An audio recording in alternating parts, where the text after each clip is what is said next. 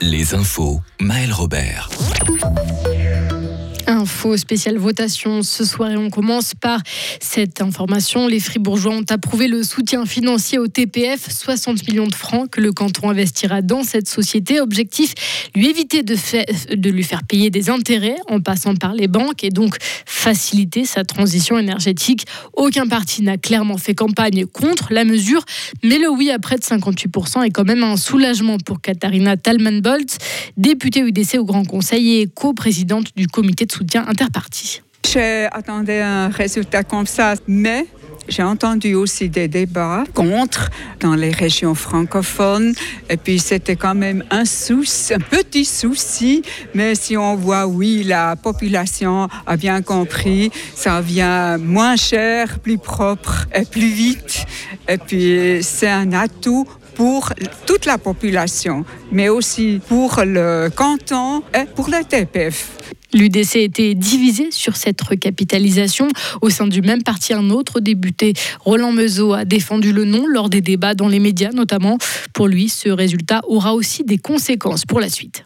C'est une défaite qu'on pourrait qualifier d'honorable, comme on dit des fois en sport. Je dois dire qu'avec nos plus de 40%, c'est ce que j'espérais personnellement, ça prouve quand même que 4 fribourgeois sur 10, plus de 4 fribourgeois sur 10 disent au TPF, oui, euh, vous, euh, vous avez quelques sous, mais attention, vous ne pourrez pas faire comme vous voudrez avec cet argent.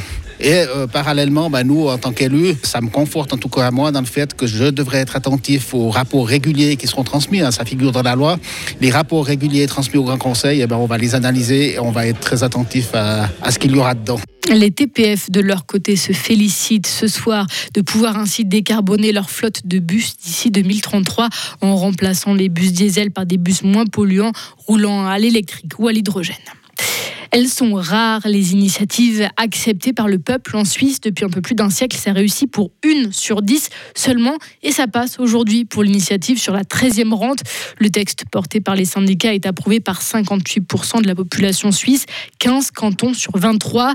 La gauche aura donc réussi à mobiliser au-delà de son camp. Le contexte inflation, augmentation des primes maladie a aussi aidé Thomas Gremaud, président du Parti socialiste fribourgeois. Je crois qu'il y avait un besoin, un besoin de la population qui était très clair. Il y a aussi un, modèle social qui devait être réaffirmé par la population et ça a été le cas aujourd'hui. Je crois qu'on voit beaucoup de solidarité dans ce oui. Le, clivage de génération dont on avait entendu parler dans la campagne n'a pas existé. Moi, je me réjouis évidemment de ce oui. Je crois que c'est un, oui de soulagement pour toute une partie de la population et c'est un oui de solidarité pour les plus jeunes. Vraiment, c'est une très belle victoire de la gauche et des syndicats aujourd'hui. Et c'est la Suisse romande qui est championne de ce oui. Le Jura arrive en tête avec 82% de votes pour une 13e rente. Suivent Neuchâtel, Genève, Vaud. Fribourg arrive ensuite, cinquième canton, à plébisciter le plus cette réforme pour aider les retraités avec un taux d'approbation de 72%. Les retraités toucheront donc bientôt l'équivalent d'une 13e rente. Et pour partir à la retraite et toucher cet argent, il ne faudra pas attendre 66 ans ou plus, tout cas pas tout de suite. Le texte porté par les jeunes PLR qui voulaient relever cet âge de départ à la retraite a été balayé aujourd'hui. Tous les cantons ont dit non, comme tous les districts du canton de Fribourg. La population fribourgeoise rejette le texte à 80%. Le non atteint 85% en Veuvez, score sans appel. La réaction d'Alexandre Fodlanton, président du PLR Fribourg.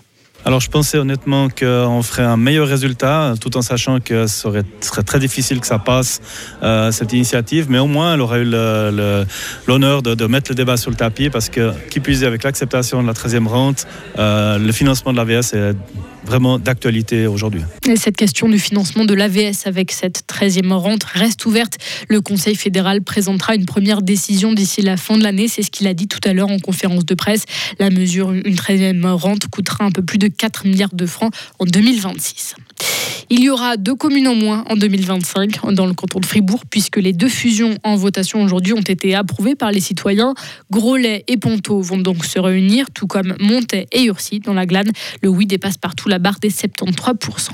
Les 1700 habitants de la commune de Haut-Intiamont, en tout cas ceux qui peuvent voter, est invités à se prononcer sur l'introduction d'un conseil général ce dimanche.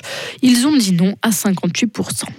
Dans le reste de la Suisse, pas de nouvelle constitution en Valais. La population a refusé les deux nouvelles proposition par au moins 57% des, des voix. Le nouveau texte, plus moderne, avait été concocté pendant 4 ans par une assemblée constituée et élue à cet effet. Son aventure se termine donc là.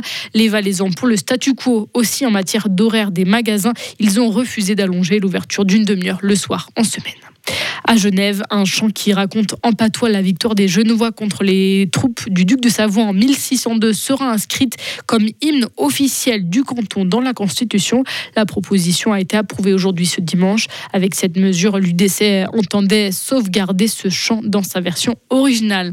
Enfin, les Uriquois ont accepté d'allonger deux pistes de l'aéroport de Cloton. Ça devrait permettre plus de sécurité et de la stabilité dans les opérations aériennes, notamment en diminuant les retards. Les opposants craignaient eux, une augmentation du nombre de vols.